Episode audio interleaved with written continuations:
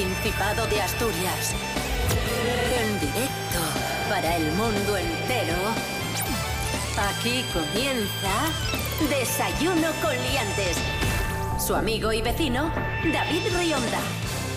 Buenísimos días, asturianos, asturianas, seis y media de la mañana. Esto es. ¿Qué, qué es esto? Desayuno con liantes en RPA, la radio autonómica de Asturias. Hoy es eh, jueves 28 de enero de 2021.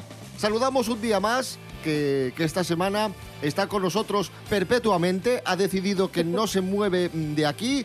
Patri Pérez, historiadora del arte. Buenos días. Muy buenos días, ¿qué tal? Muy bien, ¿y usted? Bien, esta semana on fire ya, sois como parte de la familia. Voy, voy a poneros un colacadín. Rubén Morillo, muy buenos días. Muy buenos días, David Rionda. Muy buenos días, Patri Pérez. Muy buenos días a todos y todas. Yo aquí tengo el colacao, mira. ¿Se oye? Mira, ¿ves? Aquí está Muy con la- bien. Con la, con la cucharina y el, y, el, y el vasín. Calentino, claro que Ya sí. que mencionáis el colacao, vamos a recordar, no sé, me ha dado ahora por ahí, antes de nada, el anuncio del colacao que rodó en su No. día, hace ya más de, de 25 años, Miki Molina. Maravilloso. Miguel Molina, tú también tomando un colacao. Pues claro, mujer. Hoy la gente joven es más legal y más sana que nunca. Y si no, fijaos. En este bar cantidad de vasca está tomando colacao porque saben que es guay para ellos. Un buen colacao sí que te pone las pilas, si no esas cosas raras, porque la marcha y la energía la llevamos todos dentro. Y colacao nos la reactiva, colegas. Colacao. Ahí está, Miki Molina, un hombre enrollado. Precioso. Precioso. La juventud, tanto- la vasca, la vasca, la vasca. La. Hay tanto que analizar en, en este anuncio. Eh, la jerga. Ay, qué maravilla. Mil cosas. La, la sospechosa arenga la vida sana, sin venir a cuento. Hay gente No que sé. toma otras cosas, cuidado. ¿Qué será? ¿Alguien, alguien ha matado a alguien. Rubén Morillo, Sí. pronóstico del tiempo para hoy en Asturias, venga. Ay, Nos informa la Agencia Estatal de Meteorología que hoy, 28 de enero de 2021, qué raro se hace todavía, ¿eh? 2021, Ay. Tendremos eh, un predominio de la nubosidad importante, intervalos de nubes bajas en la cordillera y aumentando a nuboso por la noche. Eso sí, dice que va a estar así todo el día, pero que no se descartan lluvias débiles y dispersas en la franja del litoral, zona de costa, al final del día. Temperaturas parecidas a las de hoy, mínimas de 7, no está mal, y máximas incluso de 19, bastante bien. Desayuno con liantes, ay, lere, lere, lere. Desayuno con liantes, ay, lere, lere, lere. Desayuno con liantes, ay, lere, lere, lere. Desayuno con liantes, ay, lere, lere, lere.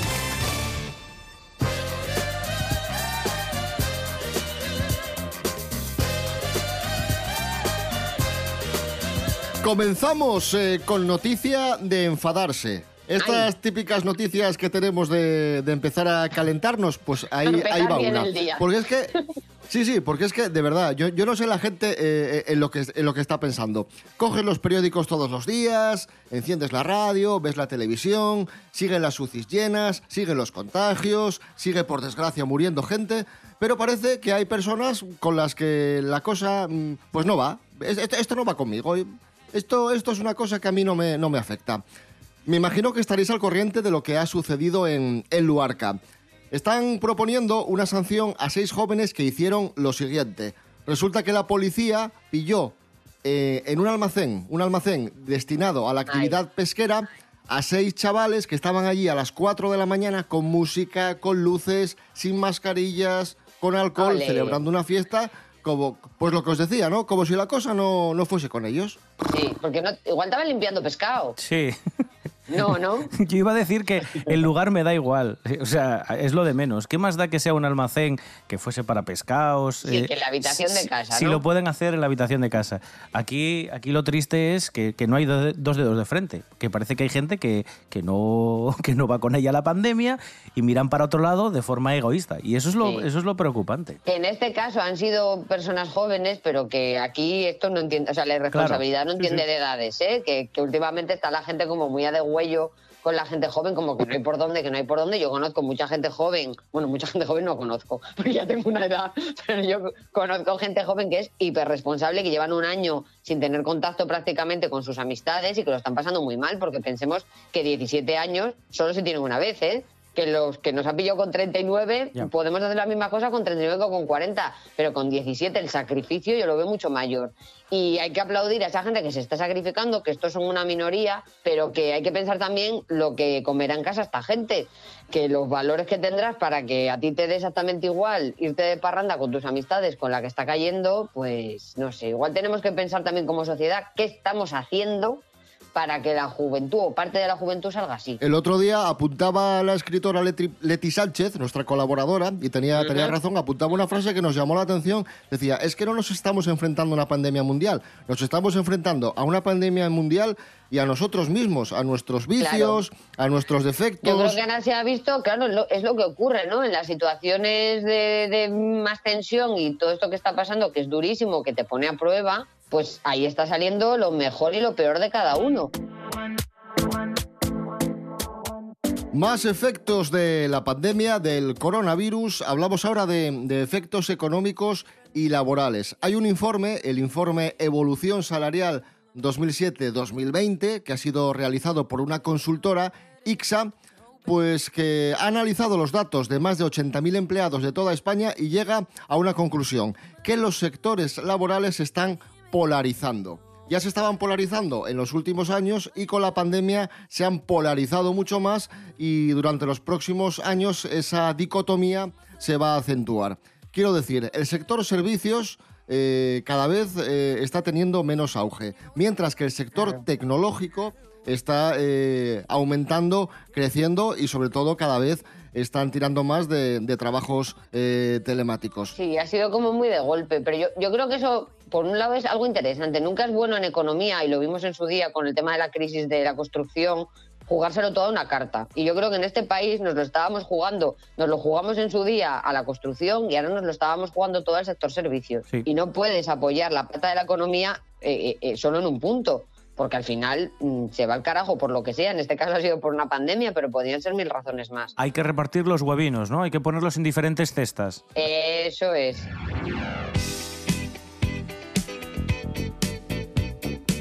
Pues ahí estaban los datos de, ese estudio. El sector servicios se viene abajo, los sectores tecnológicos vuelan. Y vamos con más datos. A continuación vamos a conocer el nombre de los concejos que han ganado y perdido población en Asturias en los últimos tiempos.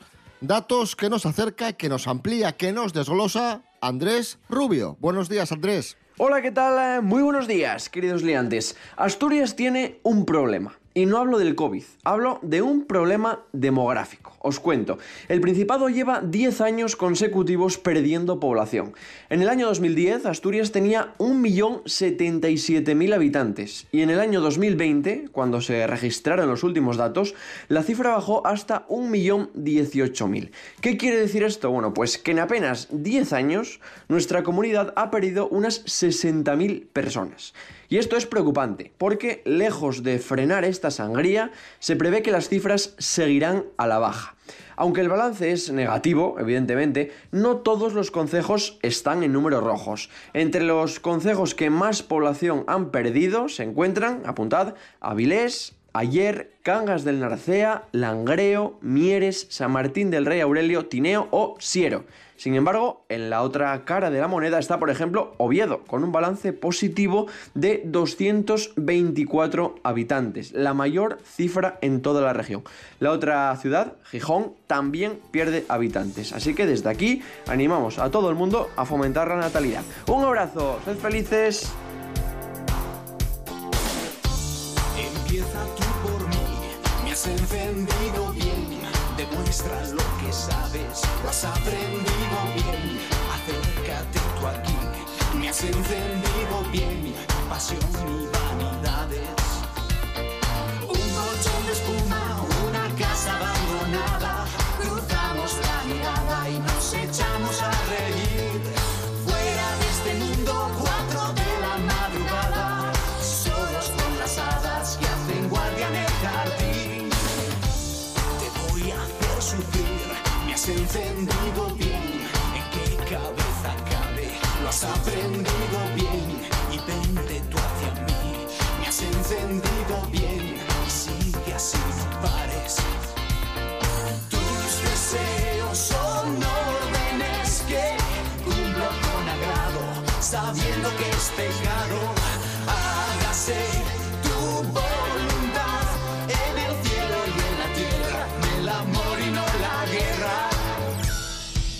Ahí estaban amistades peligrosas, dúo asturiano-gallego, hágase tu voluntad. Estamos pendientes de su reaparición porque ya sabéis que han anunciado que vuelven con su formación original. Nos vamos a Grao, amigos, amigas. Viene, viene un poco a, a colación de lo que comentaba eh, Patri antes. Con esto de la crisis del coronavirus, muchos negocios se han reinventado y han eh, probado eh, cosas nuevas. Pues un establecimiento de Grao está ofreciendo kits con los ingredientes necesarios para hacer embutido. Rubén Bravo, Morillo, cuéntanos. Tal cual, tal cual lo dice el titular, así es. Eh, son unos paquetines en los que viene todo lo necesario para que puedas hacer tu propio chorizo. Por ejemplo, viene en este paquetín un poco de sal, pimentón, ajo, tripa. Incluso en el establecimiento te ofrecen también la posibilidad de que compres, les compres a ellos la carne. Te la encargan, van al matadero, se encargan ellos, la recogen y te la sirven. Es más, en el paquete viene incluso hasta las bolsas y el precinto, ¿vale? Bravo. Junto con la tripa para que puedas hacer todo el proceso. ¡Qué bonito! Y dicen desde el establecimiento que les da un poco de pena porque quien más está solicitando este kit para hacer matanza propia es gente mayor de 50 años. Y se entristecen porque dicen que siendo algo tan artesanal y tan sencillo, porque te lo ponen todo al alcance de la mano, eh, lamentan que no se interesen los chavales jóvenes. Bueno, pues ahora con esta historia, que la gente mayor, sobre todo, pues tiene miedo venir y, bueno, he agrado conforme estamos ahora en esta situación. Y, bueno, pues eso, que no dejen de, de matar, que no se les vaya el, el cerdo muy grande. Se lo llevamos a casa sin ningún problema. Como bien decíamos, la pandemia nos sirvió para recuperar viejas eh, aficiones o para lanzarte a hacer cosas que hasta el momento no te habías decidido a, a hacer. Hay mucha gente que empezó a pintar, que empezó a tocar la guitarra, a aprender un idioma, a hacer cursos mm, online, a hacer bizcochos. Hacer disc jockey también. Pues la actriz asturiana Beatriz Rico eh, se lanzó, se puso a escribir. Era una cosa que tenía ahí pendiente, tenía ahí, tenía ahí las ganas de, de escribir eh, en letargo y se decidió a escribir y ahora el resultado de esa experiencia es su primer libro, se titula De mis a más sin pasar por Albacete, una novela en clave de humor que cuenta la historia de Rita. Rita es una mujer de provincias que gana Miss España así sin esperarlo y de pronto se adentra en el mundo de la farándula.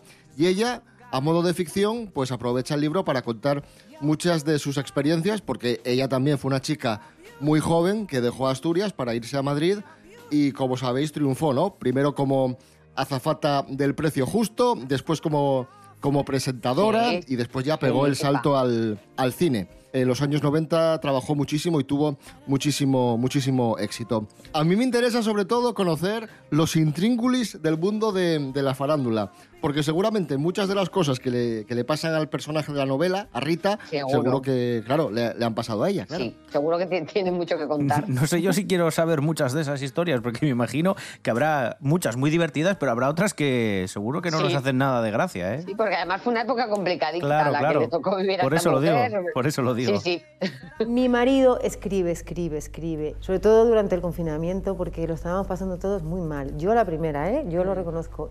Y entonces eh, empezaron a escribirme mm, muchos seguidores de Instagram, me empujaron ellos, fíjate lo que mi marido, el pobre, no consiguió tantos meses. Yo digo, anda, la gente me lo está pidiendo. Y entonces un día de estos que bajo del confinamiento, de cuando estábamos, eh, me parece que fue en abril o así, bajo y veo de, así un poco de reojo la libreta y, el, y digo, venga, pues me siento, oye, me senté y hasta que lo terminé. De repente estaba poseída por el espíritu de no sé quién, tú, tú, tú, y cuando pasaban dos horas decía, punto y final de este capítulo, ostras, digo que tengo la mano dormida.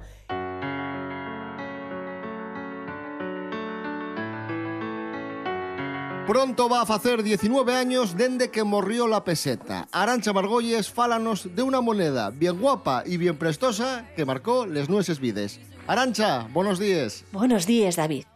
Oye, ¿acordáis vos de las nueces queridas pesetes? Esas monedines con las que podías ir cargado al kiosco y volver con los bolsillos en llenos porque valían una barbaridad. No como ahora, que llevamos la cartera llena de euros y no nos lleguen para. Ay, puede que estea falando por mí la señal da millennial, pero el caso es que estos días va a hacer 19 años de que la peseta dejó de ser la moneda de curso legal, después de más de 130 años de historia, e. Aparte de eso, en 2002 pasaron más cosas, muchas, muchas cosas importantes, como que Javito ganó la cuarta edición de Gran Hermano, Ainhoa Operación Triunfo y que todos nos sentíamos mucho más modernos por estar viviendo en el siglo XXI. No sabíamos lo que se nos venía encima, aunque... Ay, ¿qué debemos a saber con esos pintes que llevábamos, con los calentadores para arriba y para abajo y la licra comiéndonos la alma?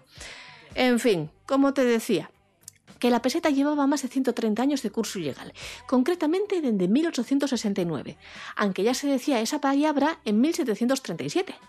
De aquella, una peseta y era el montante correspondiente a dos reales del plata. La primera acuñóse mientras la invasión francesa en 1808. Y es que a la vieja peseta parece ser que no ni gusten mucho les monarquíes, porque la primera peseta oficial llegó después en 1869, mientras el gobierno provisional, que vino tres de la gloriosa, la revolución por la que Isabel II tuvo que colar para Francia y que daría de paso al rey más sexy que tuvimos en Chamás en nuestra historia, Amadeo de Saboya. Las primeras pesetes eran de plata quitándose este material precioso de la su elaboración en el año 1937. Fue ahí cuando la peseta entamó a ser más popular, porque claro, ya era más asequible, aunque todavía hay quien recuerde aquellos perrines y perrones a los que estábamos los españolinos mucho más acostumbrados y eran más baratos, claro, tenían menos valor.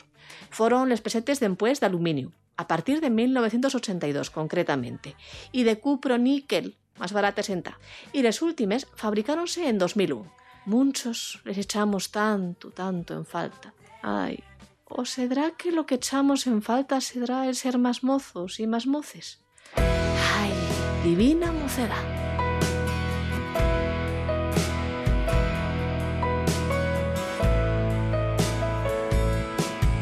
Cuando se encienden las luces del patio cada uno se entrega a sus vicios privados, yo pienso en ti. Cuando un teléfono suena en el piso de al lado y los periódicos arden como arden los años, yo solo sé pensar en ti. Ahora que estás de viaje de trabajo en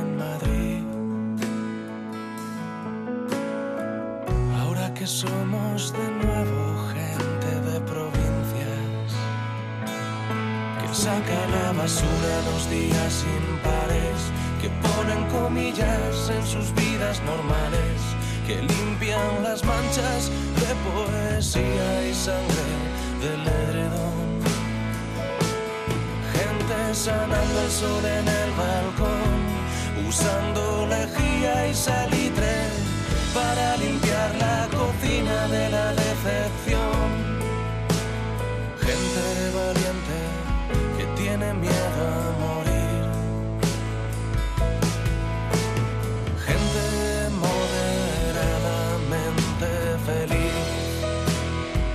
Pablo Moro, Gente Feliz. Hoy es jueves 28 de enero de 2021.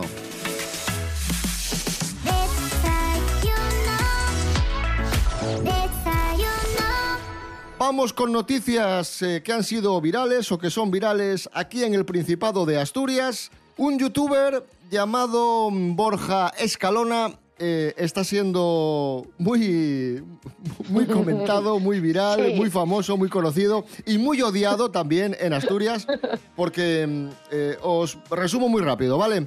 Ha hecho un vídeo de humor en el que se mofa de los asturianos, en el que hace chistes sobre Asturias. Y el problema de esto no es que haga chistes sobre Asturias, que nosotros mismos hacemos muchos chistes sobre nosotros, o hacemos chistes sobre los andaluces, sobre los murcianos, y no pasa nada, ¿no? Porque al final no deja de ser humor y no tienes nada en contra de, de esas comunidades, ni mucho menos. Al final es simplemente un poco de, de sorna. El problema de, de esto es que mm, resulta bastante, bastante ofensivo.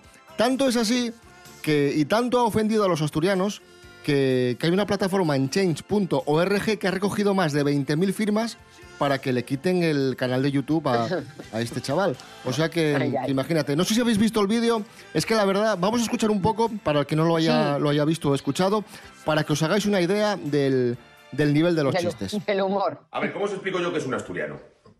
Tú coges un cántabro, ¿vale? Le desplumas, le quitas el talento, le quitas la gracia, lo encoges, le pones una luz en la frente y lo empanas. Eso es un asturiano. ¿Que no juntáis dos dedos? No. ¿Que entre todos no llegáis a sumar una neurona? No. Pero ahí os tenemos en el banquillo por si en algún momento tenemos que recurrir a vosotros, para lo que sea. Imagínate que se te cae una pelota a un pozo. ¿A quién vas a llamar? A un Astur.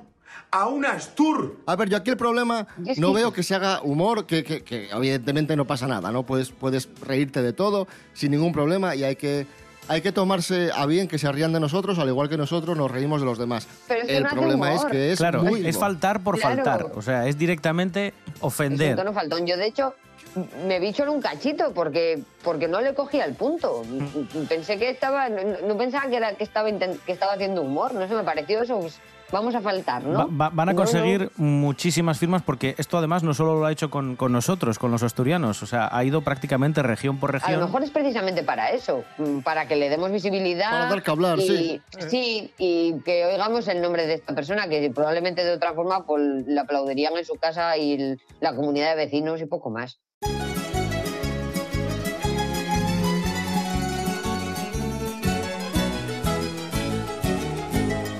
Aquí en Desayuno Coliantes gustanos mucho rendir homenaje a los grandes de la música que ya non tan entre nós. Güey cumpliría años Carlos Cano, el xenio que fizo que el fado portugués resultásenos familiar.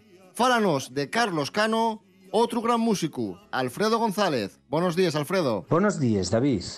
Güey cumpliría 75 años, un de los cantantes y compositores españoles más queridos de la música popular. También un de los que marchó mucho antes de tiempo. Estamos falando de Carlos Cano, un andaluz y granadino militante al que nomaban, cuando ya era pequeño, el que canta bajito, pero que acabó siendo una de las voces que más alto sonaron en el panorama. Tanto que en tal podemos sentir. Carlos Cano dicía que un cantautor y era un periodista con guitarra. Y del dicían que la xente non iba a los conciertos a escuchalo, sino a respetalo. A respetar al mesmo que dixo a Jesús Quintero nunha deses famosísimes entrevistas col fumo como biombu que si non pagues un precio por ser auténtico, ye que non lo yes. Tanto buscó y fizo gala de la autenticidad que la reclamó para la copla como dalgo esencialmente andaluz y non español. Cano y era tan auténtico que cantaba la copla en femenín si narraba la historia de una mujer, algo que anguaño levantaría ampolles. Cantautor con mayúsculas que nunca quiso fuxir dese término y que lo defendió nos escenarios y nos pentagrames, reivindicando la sensibilidad como una fortaleza. En las noches de luna y clavel, de Ayamonte hasta Villarreal, sin rumbo por el río, entre suspiros, una canción viene y va, que la canta María, arquere de un andaluz. María es la alegría y es la agonía que tiene el sur.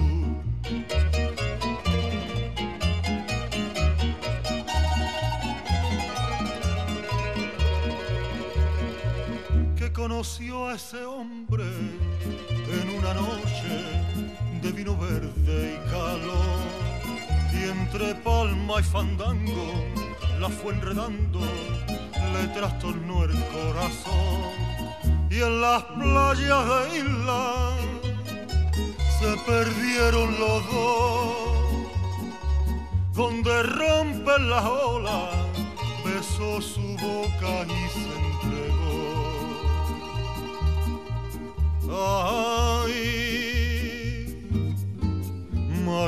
La portuguesa, desde Ayamonte hasta Faro se oye este fado por las tabernas, donde bebe viño amargo, porque canta con tristeza, porque sus ojos cerrados, por un amor desgraciado, por eso canta, por eso pena.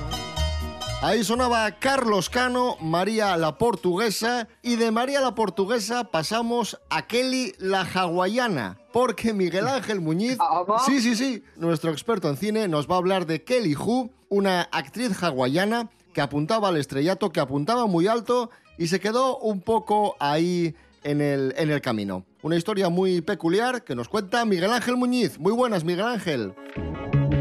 Pues sí, dentro de unos días es el cumpleaños de Kelly Wu. Y bueno, muchos diréis, bueno, ¿y quién es Kelly Wu, no? ¿Quién es esta chica? Bueno, pues es una actriz y exmodelo hawaiana que fue de hecho Miss Hawaii en 1993. O sea que bueno, ya aunque sea hawaiana, pues ya, como sabéis, pertenece a Estados Unidos, Hawái, con lo cual, bueno, pues es americana, ¿no? De alguna manera, a pesar de que, bueno, tiene rasgos asiáticos. Y bueno, esta actriz realmente pertenece un poco a la última generación o nueva generación de, de actores y actrices del- de- que luego de alguna forma se pasan al terreno de las artes marciales, ¿no? O están relacionados con, con, esta, con esta práctica. Y bueno, Kelly Wu realmente es experta en karate y a lo largo de, sobre todo, de finales de los 90 y primeros 2000, digamos que se convierte en una celebridad, sobre todo por ser la villana de X-Men 2, por ser la coprotagonista del Rey Escorpión junto a The Rock. Y luego, bueno, también está en una película del 2003 que tuvo cierto éxito también de taquilla, protagonizada por Jet Li, como era Nacer para Morir. Premio. ¿Quién eres? ¿Qué eres, James Bond tipo Kung Fu? Podemos ayudarnos. Es importante, es relevante porque en esos años, eh, ya os digo, en esos finales de los eh, 90, primeros 2000, es una de las, de las pocas actrices, yo creo, dentro del panorama americano que de alguna manera eh, es un artista marcial, ¿no? Tiene un estilo muy particular, ¿no? Ya os digo, por ejemplo, en esta película que os comentaba antes, Nacer para Morir, que hacía junto a Jet Li, pues era una película también, por otra parte, bastante interracial, ¿no? Porque tenía una parte de protagonismo afroamericano y luego, eh, pues posteriormente, Kelly Wu pues, ha participado en series como Hawaii 5.0 o, por ejemplo, Arrow, de la, esta adaptación del personaje de Green Arrow de DC Comics. Cinco años en el infierno me transformaron en un arma que ahora utilizo para cumplir la promesa que hice a mi padre, que sacrificó su vida por mí. Y es un caso bastante llamativo porque se convierte en una figura importante, pero luego se va diluyendo. Es como que la industria incluso de Estados Unidos apuesta muy fuerte por el cine de artes marciales, también en parte impulsado por el éxito que tiene Matrix, ¿no? Sí que es verdad que es como una moda que irrumpe con fuerza, con muchos títulos, y al final eh, esto dura unos pocos años y entonces, bueno, pues lo que hace es que se condena al ostracismo en muchos casos a la gente que los protagoniza, ¿no? Eh, El buen hacer de, muchos de estos intérpretes, pues creo que a veces se queda olvidado y bueno, creo que merece la pena darles un, un revisionado y darles por lo menos un recuerdo, ¿no? Eh, a todos, a todos, hay muchos, a todos en general, pero bueno, vamos a particularizar en el caso de Kelly Wu, una artista marcial y además una actriz bastante competente.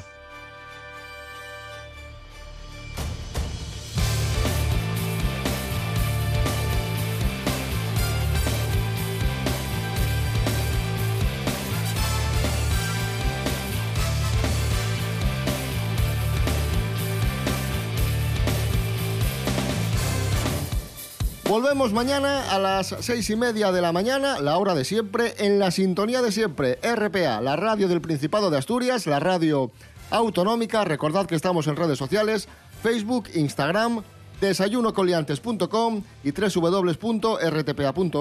Radio a la carta. Rubén Morillo. David Rionda. Hasta mañana. Hasta mañana. Patri Pérez, gracias y un abrazo. Gracias a vosotros y a cuidarse mucho, gente.